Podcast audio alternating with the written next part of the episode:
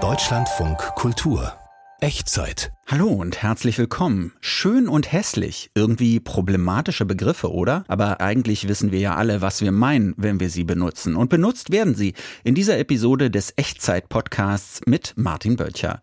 Man könnte auch sagen, hier erfährt man, wo das Schöne im Hässlichen steckt. Kostprobe?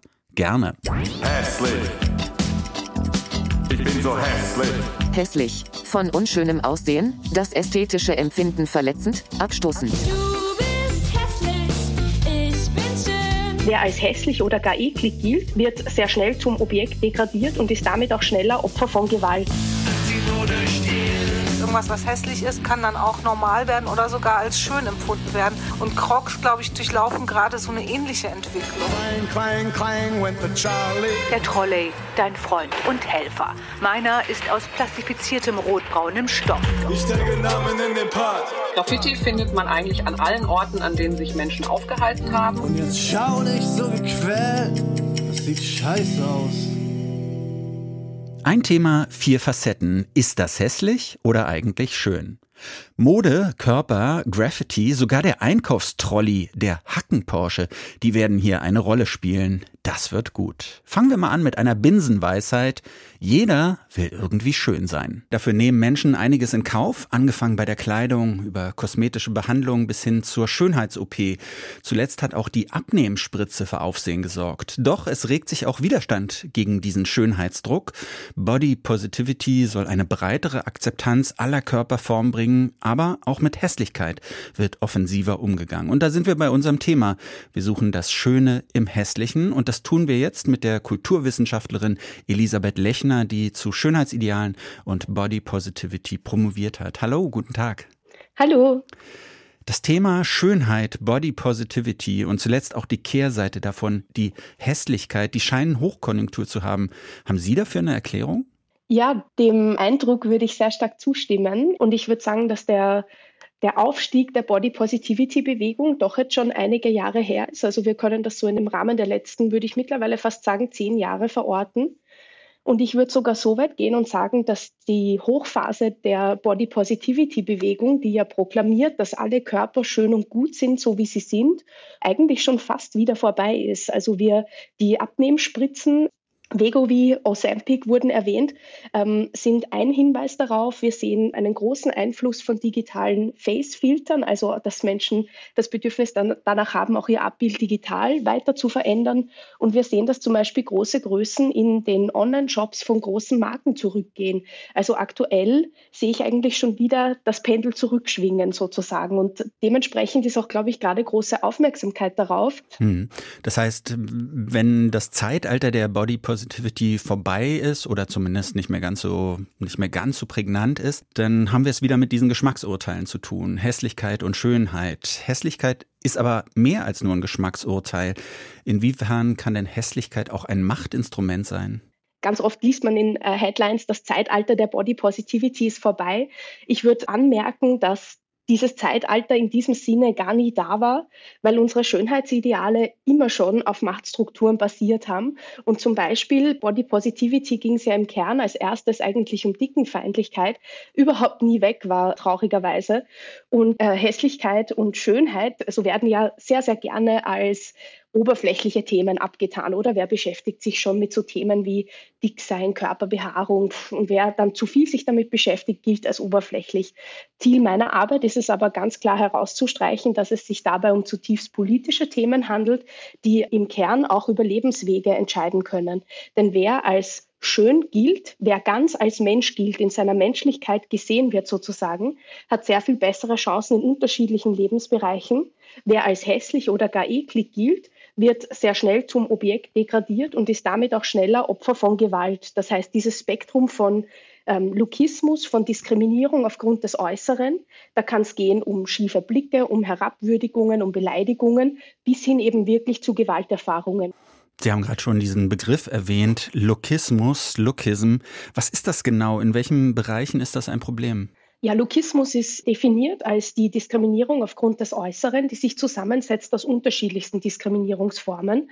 Und wir wissen aus zahlreichen empirischen Studien, dass jene Menschen, die als schön gelten, Vorteile haben, zum Beispiel am Arbeitsmarkt. Sie bekommen eher das Jobinterview, sie bekommen das höhere Gehalt, sie bekommen die bessere Gesundheitsversorgung. Gerade dicke Menschen machen da ganz oft diskriminierende Erfahrungen. Sie bekommen eher die Wohnung zum Beispiel, sie bekommen schon in der Schule die besseren Noten und sogar vor Gericht die gelinderen Strafen. Das heißt, es zieht sich wirklich durch alle Lebensbereiche. Wenn wir noch mal einen Schritt zurückgehen, was gilt denn allgemein als hässlich, was als schön? Kann man das sagen? Also der schöne Körper, der ist jung, er ist ganz oft weiß, spricht also einem sehr kolonialen Ideal. Er ist schlank, er ist fit, hat also keine Behinderung und in diesem Sinne einsatzfähig. Das scheint ja alles für Männer weniger zuzutreffen, oder? Das scheint doch auch so ein Ding zu sein, um vor allem Frauen zu beurteilen und einzuteilen. Ja, das ist absolut richtig. Also in einer weiterhin patriarchal strukturierten Gesellschaft ist der Druck für Frauen, schön auszusehen, jedenfalls größer. Der Druck hat sich mittlerweile aber auf alle Geschlechter ausgeweitet. Also auch Männer sind immer mehr davon betroffen. Man denke an Haarentfernung, oder den Druck, nur ja kein Lauch zu sein, so ein Jugendwort, nur ja nicht dünn zu sein. Alle müssen trainiert sein und sehr stark. Das entspricht zu so diesem heteronormativen Bild von Männlichkeit. Und man muss auch hinzufügen, dass Schönheit natürlich ein großes Geschäftsmodell ist. Das bedeutet, wenn man Männer da ganz rauslassen würde, was zum Beispiel auch Hautpflegeprodukte betrifft etc., dann würde man sich ja sehr, sehr viel Kundschaft entgehen lassen. Das heißt, Schönheit hat auch sehr viel mit Kapitalismus zu tun. Dann könnte man ja einfach sagen, messt eurem Aussehen weniger Bedeutung zu. Das kostet weniger Geld.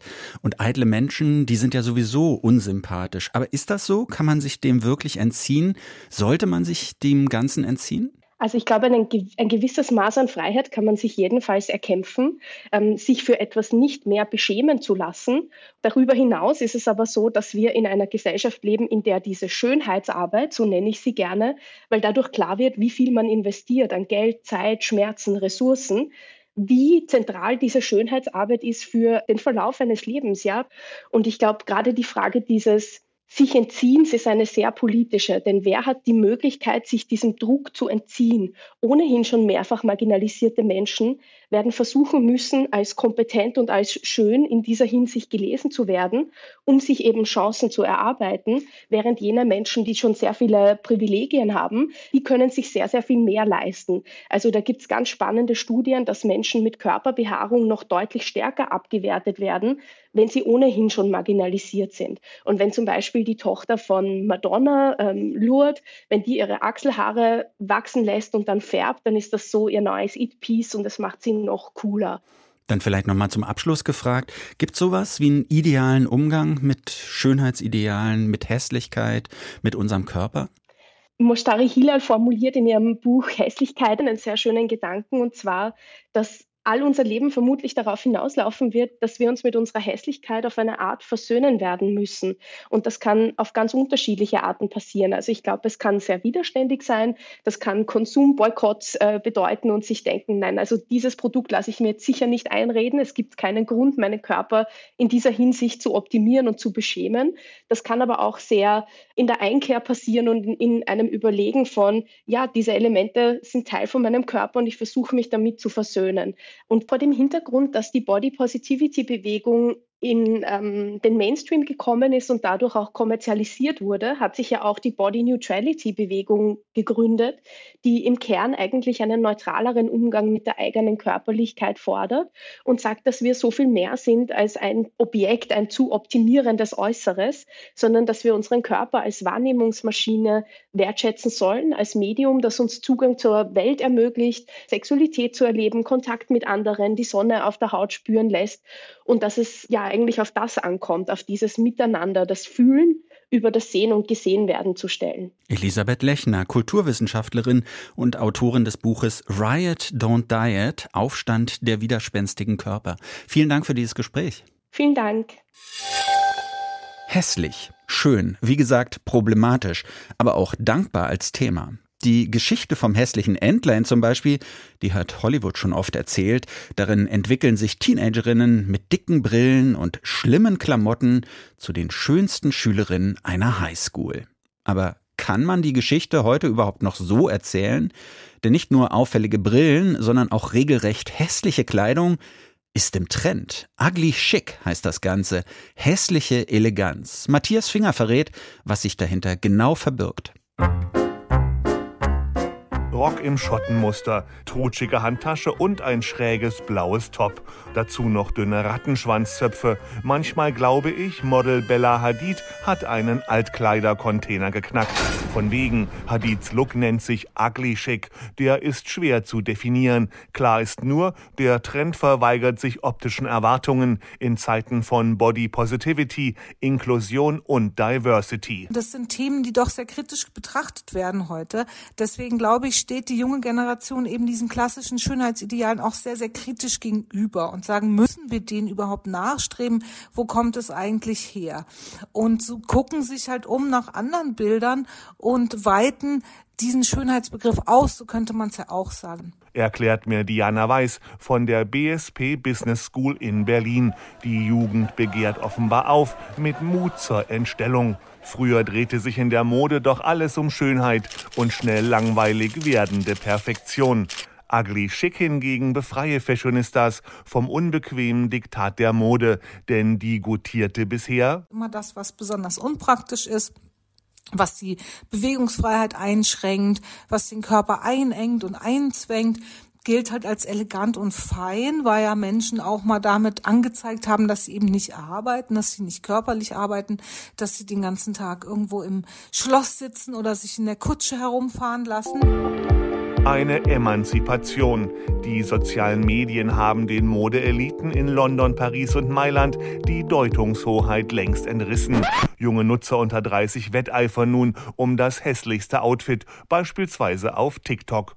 Dort sagt Modejournalistin Antonia Valentina Herbert. Wie bei jedem Trend gibt es mehrere Gründe. Für mich wäre der erste auf jeden Fall die Gen Z und ihr krasser Drang nach Individualismus. Das ist auf jeden Fall auch was mit dem Humor der Gen Z zu tun. Wir finden es einfach random und quirky und lustig. Und meine ganz persönliche Theorie ist, dass heiße Leute in so seltsamen Klamotten immer noch heißer aussehen, weil die Klamotten dann so krass im Kontrast stehen und man sich dann so denkt, boah krass, die kann auch wirklich alles tragen. Der industrielle Modekomplex hat den Trend aber längst aufgesaugt. Ich probiere einen schwarzen Kapuzenpullover an. Auf dem steht mit Strasssteinen geschrieben Everybody's Favorite Darling. Ganz schön trashig. Gefällt dir das denn? Also es ist jetzt erstmal so ähm, recht ungewöhnlich. Aber ich finde, es steht dir auch. Es würde wahrscheinlich schon polarisieren, wenn du das jetzt anhättest bei der Arbeit zum Beispiel. Ist auf jeden Fall ein Statement, ja, kann man so sagen. Findet meine Freundin.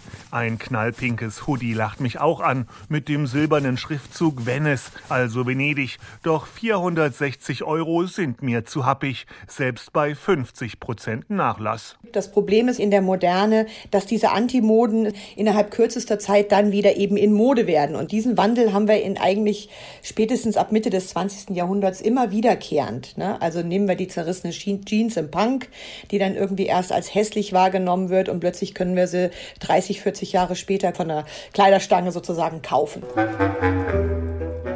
Ergänzt Modesoziologin Melanie Haller. Und so wird der Trend auch für alte Menschen aufbereitet, wie mich. Designer Demna Gvasalia, Kreativchef von Balenciaga beispielsweise, wertet auch als unattraktiv empfundene Alltagsgegenstände zu begehrten Luxusartikeln auf, wie Fußballschals, Einkaufstaschen und Müllbeutel. Vor allen Dingen funktioniert das meiner Ansicht nach als eine Art Aufmerksamkeitsökonomie, wo man eben wieder schockieren kann. Eine Ikea oder eine Aldi-Tüte ne, in der Handtasche aus teurem Leder umwandeln und damit kann man da so viel Aufmerksamkeit generieren, dass dann die Leute doch wieder das Parfum und die anderen Produkte kaufen, mit denen diese großen Firmen ja wirklich Geld verdienen. Modemacher wollen herausstechen aus der endlosen Bilderflut. Und auch für Promis ist sein Look wichtig, der hängen bleibt. Gut geht das mit bemerkenswert hässlichen Klamotten und Accessoires. Kim Kardashian trägt gern Sonnenbrillen für Radrennfahrer und Heidi Klum stolziert hin und wieder auf plumpen Crocs durchs Leben. Das mögen halt viele Leute, weil es dann solche äh, Designer-Label nochmal ein bisschen bricht und man dann nicht einfach nur mit einer teuren Tasche angibt, sondern mit einer teuren Tasche angibt mit einem Augenzwinkern, weil das Ganze ja eigentlich so ein Gag ist und man vermittelt Kompetenz und Modegespür, auch wenn man vielleicht gar keins hat und sich deswegen für den Ugly Chic entscheidet. Denn hässlich geht immer, ganz im Gegensatz zu stylisch. Vielleicht ist der Trend ja doch was für mich. Mut zur Hässlichkeit und mit den Models auf der gleichen Wellenlänge schweben. Guter Ratschlag von Matthias Finger. Schöne Geschichte. Eine Freundin von mir hat sich mal bei ihrem Mann beschwert, dass sie vom Einkauf immer das Bier für ihn mitbringen sollte und dann in den dritten Stock tragen musste. Er versprach Abhilfe und schenkte ihr so einen Oma-Einkaufstrolli, einen Hacken-Porsche. So hatte sie sich das natürlich nicht gedacht und fühlte sich auch viel zu stylisch und zu jung dafür. In Spanien, da sieht man die Dinge in Sachen Einkaufstrolli pragmatischer. Das hässliche, aber nützliche Ding wird fröhlich auch von hippen 30-somethings über den Asphalt geschoben.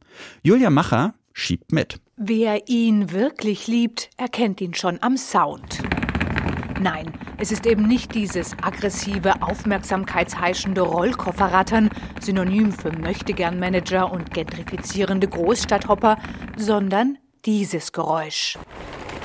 Sanft setzt der Einkaufstrolley seine großen Gummireifen auf den Asphalt, fährt dienstfertig den Wocheneinkauf nach Hause und die Glasflaschen zum Container. Der Trolley, dein Freund und Helfer. Meiner ist aus plastifiziertem rotbraunem Stoff, Erbstück einer Freundin, die ihn mir kurz vor ihrem Umzug mit den Worten übergab, nimm ihn oder er landet im Müll. Ein Sakrileg in den Augen der meisten Spanierinnen und Spanier zwischen 30 und 99. Unseren Trolley wegzugeben ist uns noch nie in den Sinn gekommen. Wir nutzen ihn wirklich sehr intensiv zum Einkaufen, wenn wir mit Bus und Bahn unterwegs sind, etwas zu einem Kindergeburtstag transportieren. Die Trolleys gehören hier einfach fest zum Stadtbild sagt mein Bürokollege Viktor, Ende 40 und stolzer Besitzer eines Wägelchens mit hawaiianisch inspiriertem, pastellfarbenem Blumenmuster. Juan Antonio, Typ vierrädriges Standardmodell aus marineblauem Stoff, ergänzt. Als meine Töchter noch kleiner waren, liebten sie es, darin rumgefahren zu werden. Der Trolley ist nicht nur nützlich, sondern macht auch Spaß. Und Carol, Grafikdesignerin, Mitte 30, singt schon allein aus beruflichen Gründen das hohe Lied auf ihr graues, zusammenfaltbares Wägelchen. Das ist vielleicht kein gefälliges Objekt, aber eines, in dem eine Menge Industriedesign steckt. Die Räder lassen sich über Treppen ziehen, die Ergonomie ist darauf ausgerichtet, Kraft zu sparen und Platz braucht er auch fast keinen. Designobjekt und Spaßgarant. Dass der Trolley in Spanien so eine treue Fangemeinde hat, liegt auch am einheimischen Fabrikanten und unbestrittenen Marktführer Rolzer. Rolzer ist im Einkaufswagen, was Tempo dem Papiertaschentuch, ein Produkt gewordener Markenname, fest im kollektiven Gedächtnis verankert. Ein Familienunternehmen, gegründet 1966 von einem Korbmacherpaar in Alicante. Heute geführt von der Enkelgeneration im Firmenkatalog Einkaufswagen für alle Lebenslagen. Vom schlichten zweirädrigen Standardmodell mit Abstellstütze zum ausklappbaren Luxusgefährt mit Dreiradstern und Thermotasche. Das Angebot wächst stetig, sagt Geschäftsführerin Mireia Servé. Es wird immer Menschen geben, die je nach Lebenslage einen unserer Trolleys brauchen. Tatsächlich haben wir noch kein Modell vom Markt genommen. Denn Plagmatic, ein Trolley, den man zur Handtasche zusammenfalten kann, den gibt es schon mehr als 40 Jahre. Und er ist immer noch gefragt. Wir haben sein Aussehen etwas modernisiert, aber am Mechanismus nichts geändert. Actualizaciones, pero sin cambiar el, el sistema, que es lo que les gusta al consumidor. Schließlich hat sich auch am Einkaufsverhalten der Spanierinnen und Spanier vergleichsweise wenig geändert, ergänzt ihr Bruder und Kompagnon Vicente Servet. Der Boom der Shopping Malls währte nur kurz. Die Leute kaufen wieder vermehrt in kleinen Läden oder auf dem Markt. Und natürlich spielt auch das Klima eine Rolle. Wenn es warm ist und die Sonne scheint, nimmt man doch gern den Einkaufswagen als Vorwand und geht raus, spazieren. Mediterrane Lebensart eben.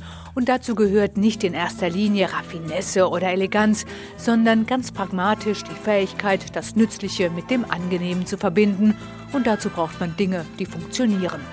Wobei es der Rolser längst über den Mittelmeerraum geschafft hat. 30 Prozent ihres Umsatzes erzielt die Firma inzwischen im Ausland. In Deutschland, Argentinien, Japan und den USA. Das New Yorker MoMA vertreibt ein exklusiv fürs Museum gefertigtes Modell aus Recyclingmaterialien. So kommt der wendige Alltagshelfer doch noch zu der Ehre, die ihm gebührt. Hässlich, aber schön, schön praktisch, der Einkaufstrolli.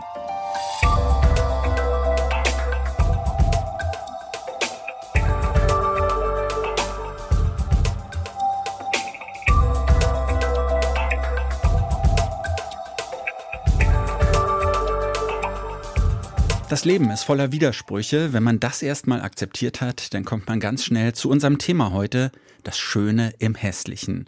Und da wollen wir über eine Sache reden, die man sehr häufig sehen kann und die manche, vielleicht sogar viele, hässlich finden, sogenannte Tags. Das sind diese Schriftzüge, die kleinen Unterschriften in Graffiti-Schrift mit dem Edding auf die Wand, auf die Scheibe, auf den Mülleimer, auf den Stromkasten geklatscht. Steht dann halt da und wir laufen einfach dran vorbei. Unsere Reporterin Lale Ohlrogge ist aber mal stehen geblieben, hat versucht zu lesen, was genau da steht. Hallo Lale. Hallo. Gab es einen besonderen Anlass, da mal genauer hinzugucken? Ja, also ich bin auch jahrelang vorbeigelaufen und irgendwann war ich auf dem Weg nach Hause von einer Freundin und da ist mir auf den Hausfassaden ein Name aufgefallen, Theresa mit Z. Ja, es war einfach so ein einfaches Tag, also total schludrig, schnell, nichts ausgebufftes, einfach diese Unterschrift. Es gibt ja auch diese großen bunten Graffiti-Bilder, an die viele denken. Und Taggen ist ja diese kleine Signatur, viel roher und meist schnell im Vorbeigehen gemacht. Da geht es ja mehr um Masse statt Klasse. Hm. Hast du denn herausgefunden, wer diese Theresa ist? Das ist ja immer so diese Schwierigkeit, zu gucken, wer steckt dann eigentlich hinter so einem Namen oder hinter so einem Tag, ne? Nein, das leider nicht. Ich habe sie nie getroffen, aber sie war halt sowas wie die Initialzündung für mich. Also ich habe mich danach erst angefangen einzulesen, mit Wissenschaftlern zu sprechen und vor allen Dingen auch mit Sprühern. Und dabei ist bei mir ziemlich schnell die Frage aufgekommen, ob dieses Namen auf der Wand vielleicht auch einfach so eine Art menschliches Bedürfnis sein könnte. Und das hat mir auch eine Historikerin erzählt, Polly Lohmann, die jahrelang zu antiken Graffiti geforscht hat. Graffiti findet man eigentlich an allen Orten, an denen sich Menschen aufgehalten haben. Ganz bekannt schon in der römischen Antike die Stadt Pompeji. Dort wurden über 5000 Graffiti gefunden. Einkaufslisten, Grüße, Liebesbriefe und vor allem auch viele Namen also informelle Inschriften, die Menschen einfach ohne Genehmigung gemacht haben. Die alte Form der Tags, wenn man so will. Ich habe ja mehr was zu gestehen. Ich habe ja früher selbst getaggt, vor allem aber viel gesprüht. Ähm, das gehörte für mich so zusammen. Das Taggen vielleicht als schnelle Variante, das Sprühen so als größeres Ding.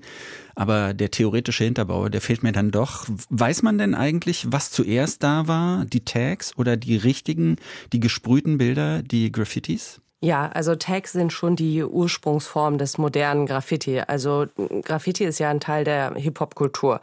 Und das Taggen fing genauso in den 70er, 80er Jahren in Amerika an. Bis heute ist auch nicht ganz klar, wer jetzt der erste Tagger war. Also es gibt zum Beispiel Cornbread.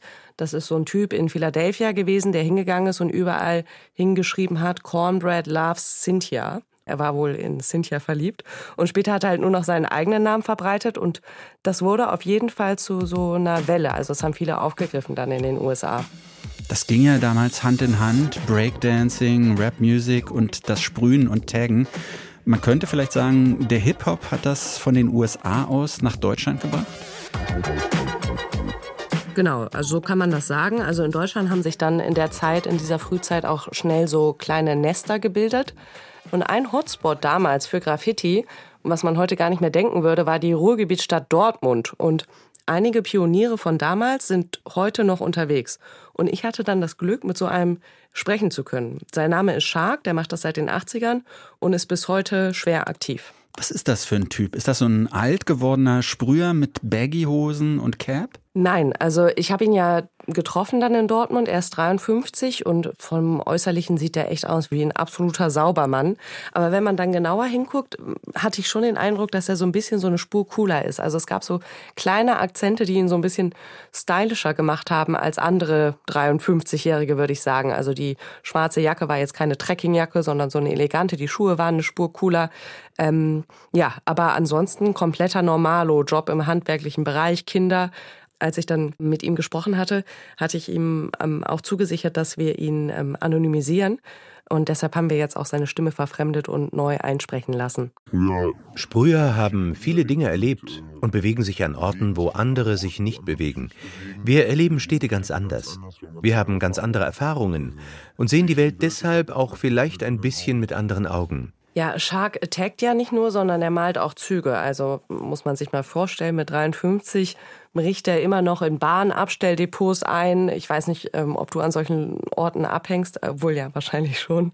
Nicht und gleichzeitig, mehr, nicht mehr. und gleichzeitig ähm, guckt er halt deshalb immer nach der Polizei, ob er beobachtet wird. Aber auch wenn man, wenn er spazieren geht, er guckt nach neuen Stellen und auch nach dem, was andere gemalt haben. Das läuft alles parallel. Also wir stehen jetzt hier an einer ähm, Mauer. Äh, die Züge fahren ein und aus und man sieht ein großes Graffiti UGK steht da und die Buchstaben sind schwarz konturiert. Allerdings unten fehlt die Kontur. Und das bedeutet? Abbruch.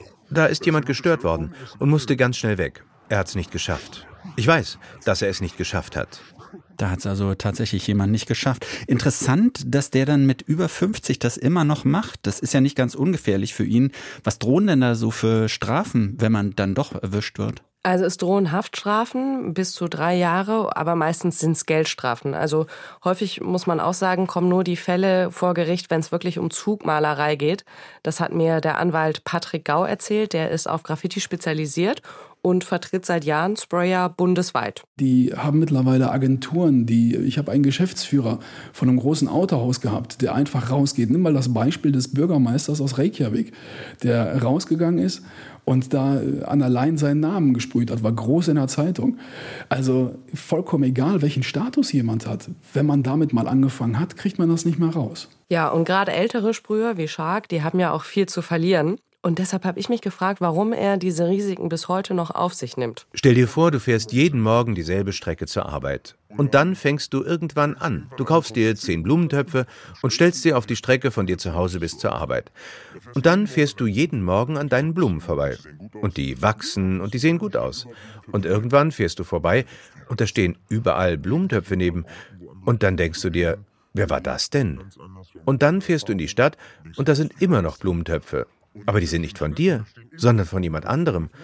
Und denkst dir, oh, das ist auch eine gute Idee. Dann kaufst du dir nochmal zehn Blumentöpfe und stellst sie neben dessen Töpfe. Und so werden es immer mehr Blumentöpfe. Und irgendwann ist die Stadt voller Blumen. Und du fährst vorbei und denkst dir, verdammt, der mit den Narzissen war wieder unterwegs. Also ist es für ihn eine Art Wettbewerb oder ist es ein Verschönern der Stadt? So habe ich das damals gesehen. Äh, Graffiti macht die Stadt lebenswerter für mich, besser als die Werbung, die einen verblödet und an jeder Ecke so anschreit. Rückeroberung des Stadtraums, so würde man das wohl heute nennen. Ja, bei ihm war es, glaube ich, beides. Also Wettbewerb war schon ein großes Thema. Also die Frage, wer malt am meisten an den krassesten Stellen und so weiter. Aber ich glaube auch, dass er gerade besonders in Tags auch etwas Schönes findet, weil ich erinnere mich, einmal hatte er sein Handy rausgeholt und da hatte er mir so ein Foto gezeigt von so einer komplett zugetagten New Yorker U-Bahn aus den 80ern. Die sahen ja wirklich extrem aus damals, kein freier Zentimeter. Und da meinte er zu mir, dass ihn diese Ästhetik wirklich total anspricht, wo viele sagen würden, unordentlich dreckig. Hm, das ist wahrscheinlich wirklich so. Ich habe es vorhin schon mal gesagt. Viele Leute sehen das als eher schlecht an, um es mal vorsichtig auszudrücken.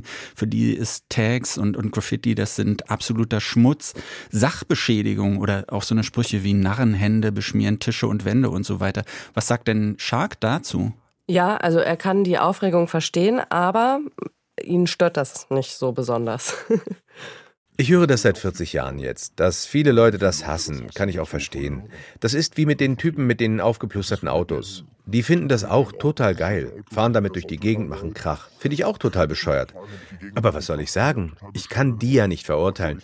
Ich habe mein Hobby, was eben andere genauso bescheuert finden. Ja, also davon kann man jetzt halten, was man will, aber ich finde, in einer Sache hat er auf jeden Fall recht. Graffiti gibt es ja schon seit den 80ern und so wie es aussieht, werden die halt nicht mehr so schnell verschwinden. Es gibt ja zum Beispiel auch Sprüher, die mit dem Taggen und Malen Kapitalismuskritik betreiben. Da geht es um Fragen von Eigentum, wem gehört die Stadt.